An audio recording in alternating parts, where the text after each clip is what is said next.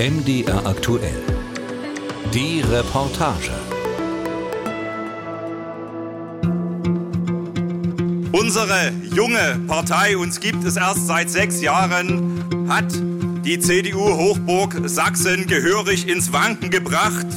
Wir haben die höchsten Zuwächse von allen Parteien. Die AfD ist heute Abend der Wahlsieger. Die anderen Parteien haben 40 Jahre gebraucht, um da zu sein, wo sie jetzt sind. Die AfD hat nur Zähne gebraucht. Überall drinnen, überall zum Teil nichts nutze in den, in den Parlamenten. Das ist was, wo ich sagen muss, dafür haben wir sie eigentlich nicht gegründet. Also ich denke, dass die AfD als einzige Partei überhaupt als Ziel sieht, Deutschland und die deutsche Kultur, ich denke auch auf dem deutschen Volk sprechen, das eben zu erhalten. Ich habe selber erlebt, in beispielsweise in der WhatsApp-Chatgruppe Stammtisch Pirna, wie offen rassistisch Beiträge gepostet wurden. Sie können es hier lesen, äh, wenn man dann postet, zwei Dinge sollten immer weiß sein, Weihnachten und Deutschland. Das ist für mich klar rassistisch. Zwei ehemalige und zwei aktive AfD-Mitglieder aus Sachsen habe ich getroffen, um mit ihnen über zehn Jahre AfD zu sprechen. Vier persönliche Wahrheiten über diese Partei habe ich so gehört, die zum Teil unterschiedlicher nicht sein könnten. Ein Puzzle aus Wahrheiten muss man wohl zusammenlegen, will man sich ein umfassendes Bild der AfD machen. Ortsbesuch bei Uwe Wurlitzer in Leipzig-Möckern. In einer Erdgeschosswohnung in einem Gründerzeithaus ganz in der Nähe der Arbeitsagentur hat Wurlitzer sich eine neue Existenz aufgebaut. Seit drei Jahren arbeitet der 47-Jährige mittlerweile als gesetzlicher Betreuer, kümmert sich um Menschen, die ihr Leben selbst nicht mehr organisieren können. Uwe Wurlitzer hat die AfD in Sachsen als Generalsekretär mit aufgebaut, war in den ersten Jahren eines der prägenden Gesichter. Meistens neben Frauke Petri, der Frau mit dem dynamischen Kurzhaarschnitt, die die AfD insgesamt und in Sachsen am Anfang maßgeblich geprägt hat. Später ist Wurlitzer, gemeinsam mit Frauke Petri, wieder aus der AfD ausgetreten. Jetzt danach habe ich also einen völlig neuen Job sozusagen, ganz neu angefangen. Und dort habe ich viele Leute gehabt, die eben nur den AfD-Stempel gesehen haben. Das geht mir heute zum Teil noch so bei dem einen oder anderen Sozialarbeitern, die ja einfach wesentlich links und grün näher angepasst sind als äh, ich als Konservativer. Und es hat viel Zeit gebraucht, um mit allen ins Gespräch zu kommen und zu zeigen, dass ich nicht der Nazi bin, für den viele äh, jeden AfDler halten. Ja. Es ist anstrengend, muss ich ehrlich sagen. Es ist echt anstrengend. Anstrengend ist es wohl auch für andere ehemalige AfDler. Frauke Petri lebt nach wie vor im Großraum Leipzig mit ihrer Familie. Von einem neuen Job für die studierte Chemikerin ist nichts bekannt. Ein Interview will Petri nicht geben. Sie teilt freundlich schriftlich mit, dass sie das Kapitel AfD abgeschlossen habe. Ihr enger Vertrauter Uwe Wurlitzer tickt da anders. Er sei immer noch mit dem Politikvirus infiziert, sagt er, schaut Parlamentsfernsehen und freut sich, dass sich mal wieder eine Journalistin für seine Gedanken zum aktuellen Geschehen interessiert. Früher einmal war Wurlitzer in der CDU. 2013 stieg der Leipziger bei der AfD ein. Also für mich war erstmal ganz wichtig, dass man ganz offen über alle Themen sprechen kann, dass es keine Tabus gegeben hat. Ja? Es war für mich ganz, ganz wichtig, was die, was die Sozialpolitik betroffen hat, äh, was, die, was die Wirtschaftspolitik betroffen hat. Ja? Dinge, die dort angesprochen worden sind, die völlig klar waren. Ja? Aber die kein Mensch hier umgesetzt hat, die keiner angefasst hat. Und eben auch Themen wie Zuzug, ja, äh, äh wo wir ganz klar von Anfang an gefordert haben, wir brauchen ein moderneres Einwanderungsgesetz. Wir brauchen in Deutschland Einwanderung, das ist völlig klar, ja, aber wir brauchen eine Einwanderung, die Deutschland nützt. Und das war ein Riesenthema. Ja, und äh, ich habe gesagt, wenn man offen über alles reden kann, dann ist es genau meins. Das, deshalb bin ich aus einer CDU ausgetreten 2009, weil es dort jede Menge rote Linien gegeben hat. Und man ist öfters über rote Linien gefallen, als dass man über Inhalte gesprochen hat. Was muss das für ein Rausch gewesen sein? 2013 gegründet und 2014 schon mit knapp 10 Prozent in den sächsischen Landtag eingezogen. Die Spitzenkandidatin Frauke Petri hält strahlend einen Blumenstrauß in der Hand. Frisch und aufgekratzt wirkt sie an diesem Wahlabend im September mit ihrem dunkelblauen Jackett, darunter ein hellblaues T-Shirt.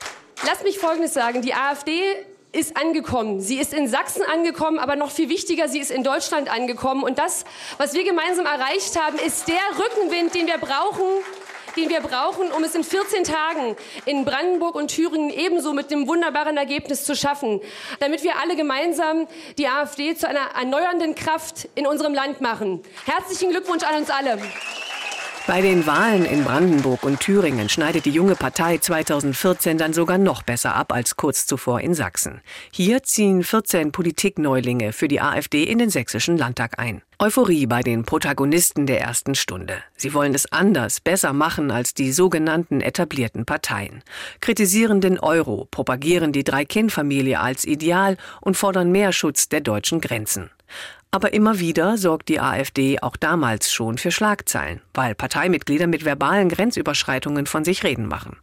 Beispielsweise der damalige sächsische Landesvize Thomas Hartung 2016 auf einem Parteitag. Ich denke, die AfD steht für alle, die 89, 90 mit vielen Idealen für ein anderes, für ein besseres Deutschland aufgestanden sind und die sich heute von dieser poststalinistischen Psychopathin in Berlin an der Spitze an der Spitze einer, wie Björn Höcke völlig richtig sagt, durchgeknallten Pseudoelite. Ja. Nur noch belogen und betrogen, verarscht, ja vergewaltigt führt. Ja. Vokabular, das man wohl eher auf einer Pegida-Demonstration erwartet hätte.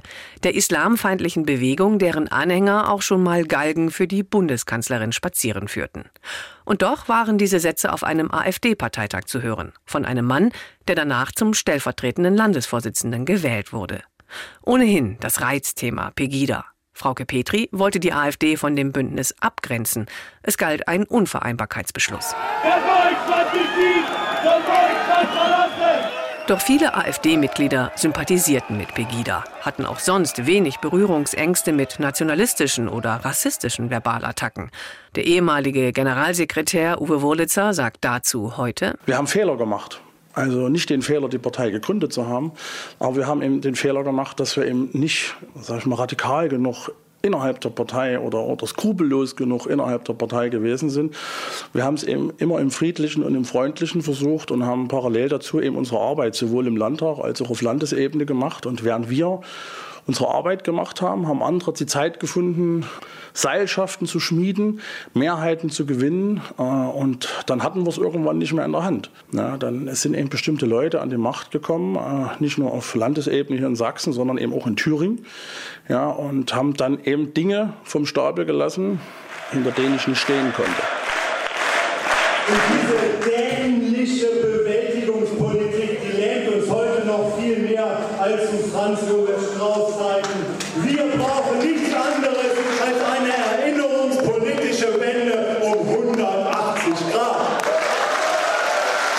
Man so einen Unsinn von sich geben kann mit dem Mahnmal der Schande und diesem ganzen Blödsinn.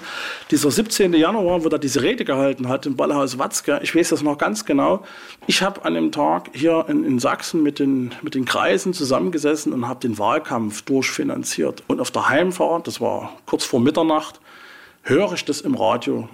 Ich bin rechts rangefahren, mir ist so schlecht geworden, weil ich genau wusste, was am Ende da rauskommt. Und sind etliche Lokalitäten abgesagt worden und, und sind Spender abgesprungen, weil das nicht geht, was er da von sich gegeben hat. Und die Tatsache, dass er es von sich gegeben hat und behauptet hat, in der Rede, wenn man sich eben in so einer Rede, in so einer Bierzeltrede einfach mal in, heiß redet, ja, dann kann es ihm auch mal passieren, dass man dort über die Stränge schlägt. Und wenn man sich dann aber das Video anguckt und sieht, dass der permanent umblättert, dann hört es auf. Und dort habe ich eben auch erst einmal gesehen, dass, dass äh, die Leute das unheimlich toll fanden, was er dort gesagt hat, weil sie es gar nicht begriffen haben, was er dort von sich gegeben hat. Große Teile der AfD wollen das so. Also ich meine, nee. sie haben ja ein Parteiausschussverfahren angestrebt, drei Jahre. Ja. Am Ende sagt Herr Gauland, er, Herr Höcke ist in der Mitte dieser Partei und also, der, ne, also viele führende AfDler jetzt sagen, Herr Höcke gehört zu uns. Und da sind wir genau beim Punkt. Viele führende AfDler ich bin immer noch der festen Überzeugung, dass die Mehrheit das nicht will. Und doch haben Uwe Wurlitzer und Frauke Petri es auf einem richtungsweisenden AfD-Bundesparteitag in Köln im Frühjahr 2017 nicht geschafft, dem Treiben von Höcke und Co. Grenzen zu setzen. Der Cut kommt erst ein halbes Jahr später. Am Tag nach der Bundestagswahl, als Frauke Petri ein Direktmandat in der sächsischen Schweiz gewonnen hat. Sie sitzt auf dem Podium der Bundespressekonferenz in Berlin, wieder in einem dunkelblauen Jackett. Sieht diesmal etwas müde aus mit dunklen Augenringen, redet vor Dutzenden Journalisten erst über den tollen Erfolg der AfD und lässt dann die Bombe platzen. Die AfD von 2013 hat den klaren Anspruch vertreten, und so war es auch bis 2015, am Ende schnell regierungsfähig zu werden. Das ist weiterhin mein Anspruch. Eine anarchische Partei, wie es in den vergangenen Wochen das eine oder andere Mal zu hören war, die die AfD sei, die kann in der Opposition erfolgreich sein, aber sie kann eben dem Wähler kein glaubwürdiges Angebot für eine Regierungsübernahme machen. Und das ist der Grund, meine Damen und Herren, unter anderem in meinem Anspruch verbunden, dass ich aktiv gestalten möchte und eben Realpolitik im guten Sinne einer konservativen Politik machen werde. Für mich nach langer Überlegung zu entscheiden, dass ich der AfD-Fraktion im Deutschen Bundestag nicht angehören werde. Petri kehrt der AfD den Rücken, auch in Sachsen. Hier treten mit ihr auch Kirsten Muster und Uwe Wurlitzer aus Fraktion und Partei aus. 14 Abgeordnete hatte die erste AfD-Fraktion in Sachsen. Die Hälfte von ihnen ist mittlerweile aus der AfD ausgetreten. Uwe Wurlitzer schaut mit einer Mischung aus Stolz und Frust auf die heutige AfD. Überall drinne und überall zum Teil nichts nutze in den, in den Parlamenten. Dafür haben wir sie eigentlich nicht gegründet. Wir wollten etwas verändern. Ende 2017 häutet sich die immer noch junge AfD. In Sachsen wird der bisher eher unscheinbare Jörg Urban neuer Landesvorsitzender. Er sagt damals von sich, ich stehe für die Einigung aller Strömungen auf ein gemeinsames Ziel hin. Was er damit meint, erklärt er unter anderem auf der Rednertribüne von Pegida. Von Anfang an vertreten wir fast dieselben Standpunkte. Pegida und die AfD sind dieselbe Bewegung. Eine offensive Abkehr vom Kurs von Frauke Petri also. Heute sagt Urban, das Kapitel Petri sei für ihn abgeschlossen. Es sei unschön und unehrlich gewesen, aber jetzt Vergangenheit. Jörg Urban selbst hat eine beachtliche Karriere hingelegt. Der studierte Wasserbauingenieur war mal Geschäftsführer bei der Grünen Liga in Sachsen, einem Umweltverband. Jetzt ist er Fraktions- und Parteivorsitzender der AfD in Sachsen. Auch Urban zählt sich zu den Gründungsmitgliedern der Partei. Es ist auch so, dass ich tatsächlich gerade mit meinem grünen Umweltschutzhintergrund Anknüpfungspunkte bei der AfD gefunden habe von Anfang an. Das eine war eben die kritische Auseinandersetzung mit der Energiewende. Windräder, die Vögel erschlagen, Photovoltaikanlagen, die Flächen in Anspruch nehmen, wo sonst Natur sein könnte. Und das waren alles Dinge, mit denen sich Naturschützer sehr intensiv schon kritisch auseinandergesetzt haben. Das habe ich bei der AfD sofort gefunden von Anfang an. Und das Zweite ist das Thema direkte Demokratie. Und dort, dort war die AfD von Anfang an dafür, direkte Demokratie zu stärken, die Möglichkeiten für Bürger über Bürgerentscheide und Volksentscheide selber zu entscheiden. Tatsächlich bringt die AfD Gesetzentwürfe für mehr direkte Demokratie in den Landtag ein. Zuletzt vor knapp zwei Jahren. Aber einem vergleichbaren Gesetzesentwurf von Linken und Grünen stimmte die AfD im Parlament nicht zu. Für viel mehr Aufsehen sorgten damals Geschehnisse jenseits des Landtages, genauer gesagt in Chemnitz. Nachdem im August 2018 Daniel H. auf einem Gehweg in der Innenstadt erstochen wurde, durch einen mittlerweile wegen der Tat verurteilten Syrer, eskalierte die Situation.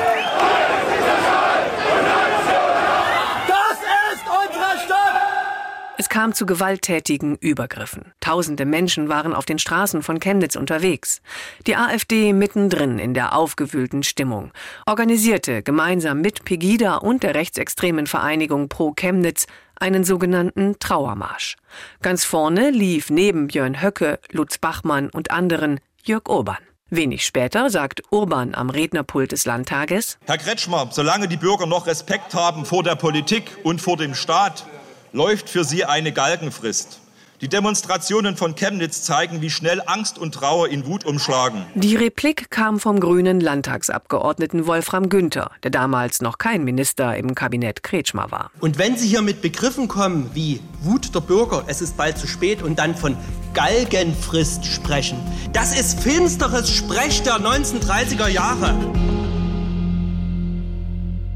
Trotz aller Empörung oder vielleicht auch wegen ihr legte die AfD einen Turbo in der Wählergunst hin. Bei der Landtagswahl 2019 in Sachsen gaben 27,5 Prozent der Wähler der AfD ihre Stimme.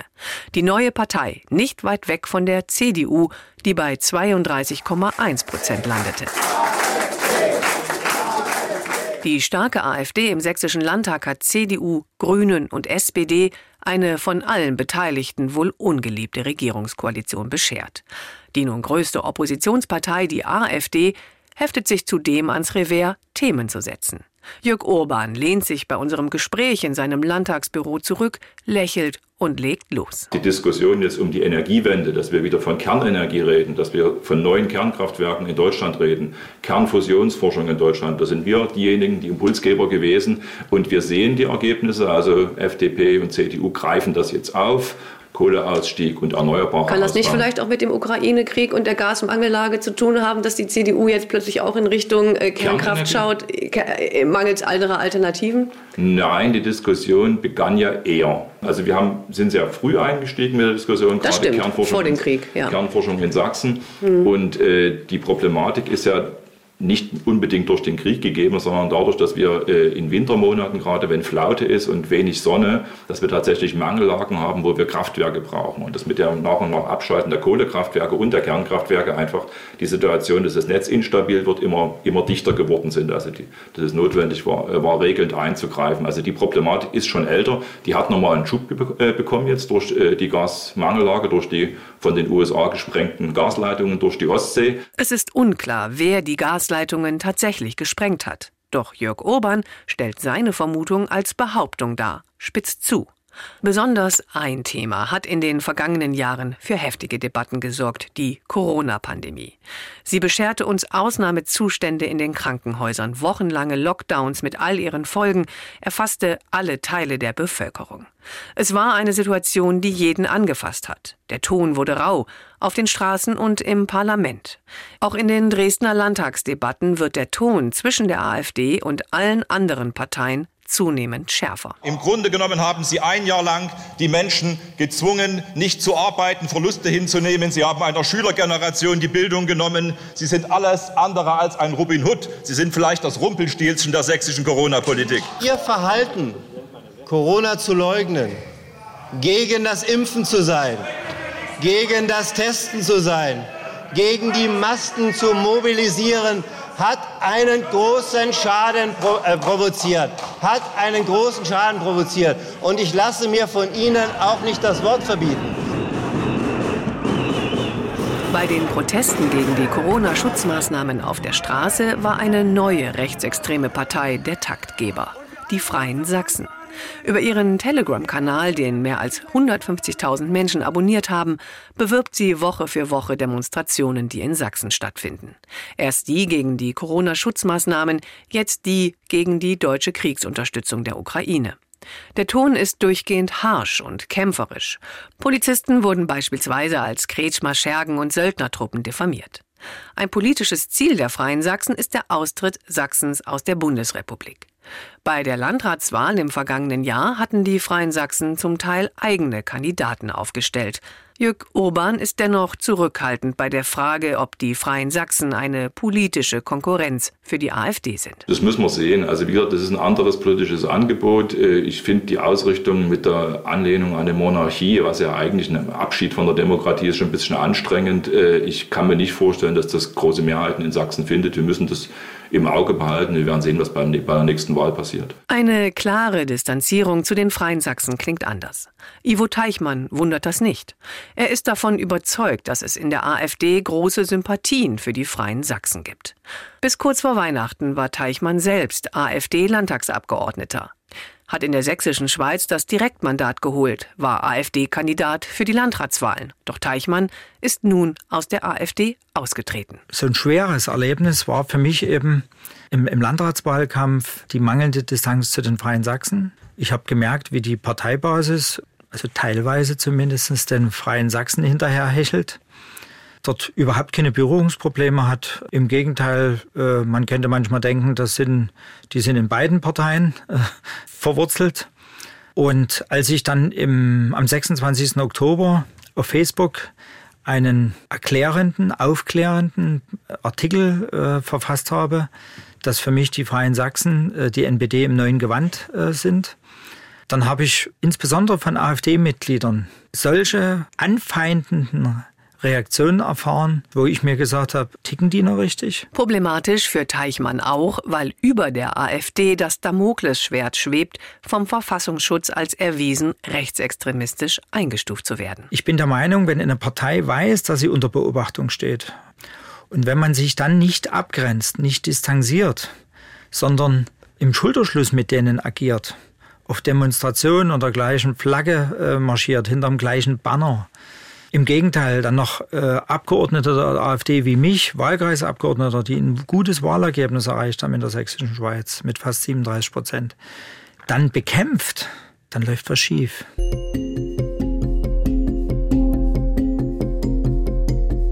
»2192 Mitglieder hat die sächsische AfD im Moment. Die AfD ist damit von den Mitgliederzahlen her mit Abstand die kleinste Partei, die im sächsischen Landtag sitzt.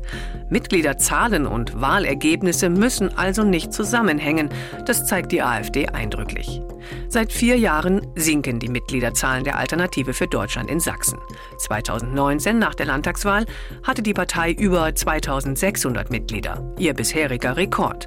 Seitdem hat die Partei unterm Strich knapp 20 Prozent ihrer Mitglieder verloren. Das liege daran, heißt es aus der Partei, weil man konsequent Mitglieder ausschließe, die ihre Beiträge nicht zahlen. Und es fänden auch immer noch neue Mitglieder zur AfD. Einer von ihnen ist der 21-jährige Lennart Schape. Der gebürtige Berliner sagt, er habe bei der Flüchtlingskrise 2015 angefangen, sich politisch zu interessieren. Als er vor rund zwei Jahren nach Chemnitz gezogen ist, hat er bei der jungen Alternative, der Jugendorganisation der AfD, seine politische Heimat gefunden. Weil ich es eben doch sehr drängend finde, sich in der Politik zu engagieren, weil ich doch finde, dass sehr viel falsch läuft, sehr grundsätzlich falsch läuft. Ich denke, es hat 2015 sehr eindeutig gezeigt, es gibt ja sehr viele Themen, äh, wo die AfD auf Missstände hinweist, die ich auch so sehe. Und daher ja, fand ich es einfach wichtig, in so einer Zeit, auch in so einer krisenreichen Zeit wie gerade, sich äh, zu engagieren, dass es besser wird, dass man vielleicht auch was verändern kann. Lennart Schape macht derzeit ein Fernstudium im Bereich Medienmarketing. Daneben hat er Zeit für sein politisches Engagement. In der jungen Alternative ist Schape Schatzmeister und im Nebenjob arbeitet er als Referent für zwei AfD-Landtagsabgeordnete. Kann da schon mal üben, wie es ist, Verantwortung zu übernehmen, wie funktioniert auch Vereinsrecht, wie funktioniert, wie melde ich eine Versammlung an und natürlich auch äh, findet man da schnell auch Freunde, Gleichgesinnte, mit denen man sich gut versteht. Auf seine Facebook-Seite hat Lennart Schape nur wenige Fotos gestellt. Auf einem ist er auf einer Demonstration mit einem Megafon in der Hand zu sehen. Widerstand hat Lennart Schape dazu geschrieben. Und wenn man ihn fragt, was denn die Migrationspolitik der AfD auszeichne, dann antwortet er freundlich. Also ich denke, dass die AfD als einzige Partei überhaupt als Ziel sieht, Deutschland und die deutsche Kultur und auch, ich denke auch kann auf dem deutschen Volk sprechen, das eben zu erhalten. Mit seinen 21 Jahren gehört Lennart Schape einer neuen Generation in der sächsischen AfD an. Von der Zukunft seiner Partei hat er eine recht klare Vorstellung. Seine eigene Rolle sieht Schape zunächst in Bautzen. Ich möchte mich da auch gerne dann zur Wahl stellen für den, wenn, sobald es dann wieder dort Wahlen auf der kommunalen Ebene gibt.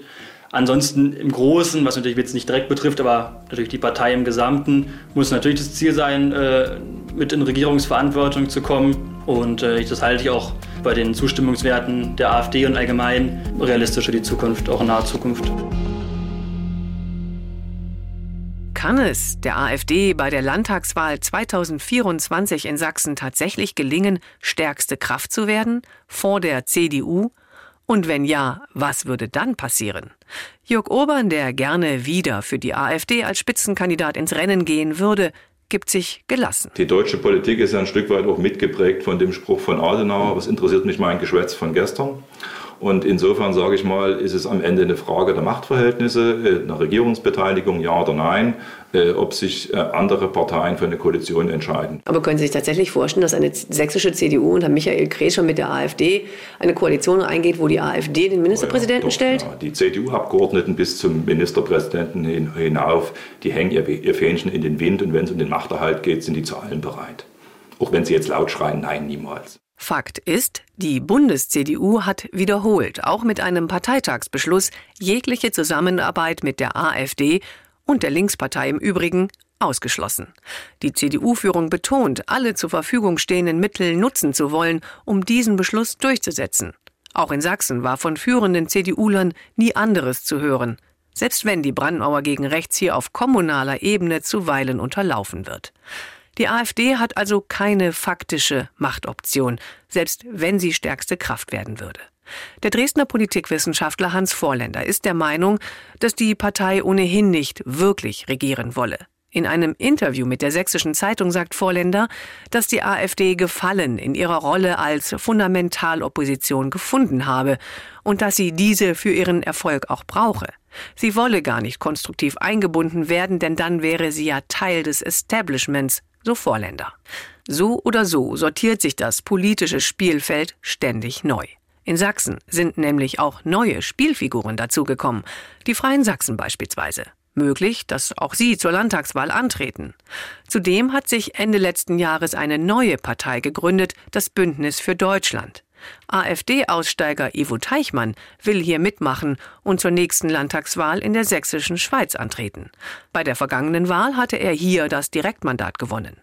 Und auch der ehemalige AfD-Generalsekretär Uwe Wurlitzer will das Bündnis für Deutschland unterstützen, wenn auch er organisatorisch hinter den Kulissen.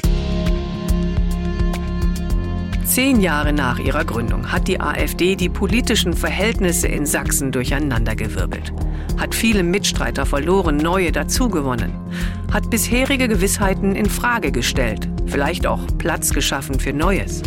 Ob die AfD selbst den Wirbelwind verursacht hat oder nicht eher Ausdruck eines allgemeinen Sturmtiefes ist, das viele Länder Europas erfasst, schwierige Frage. Um sich einer Antwort zu nähern, müsste man wohl wieder ein Puzzle aus Wahrheiten zusammenlegen.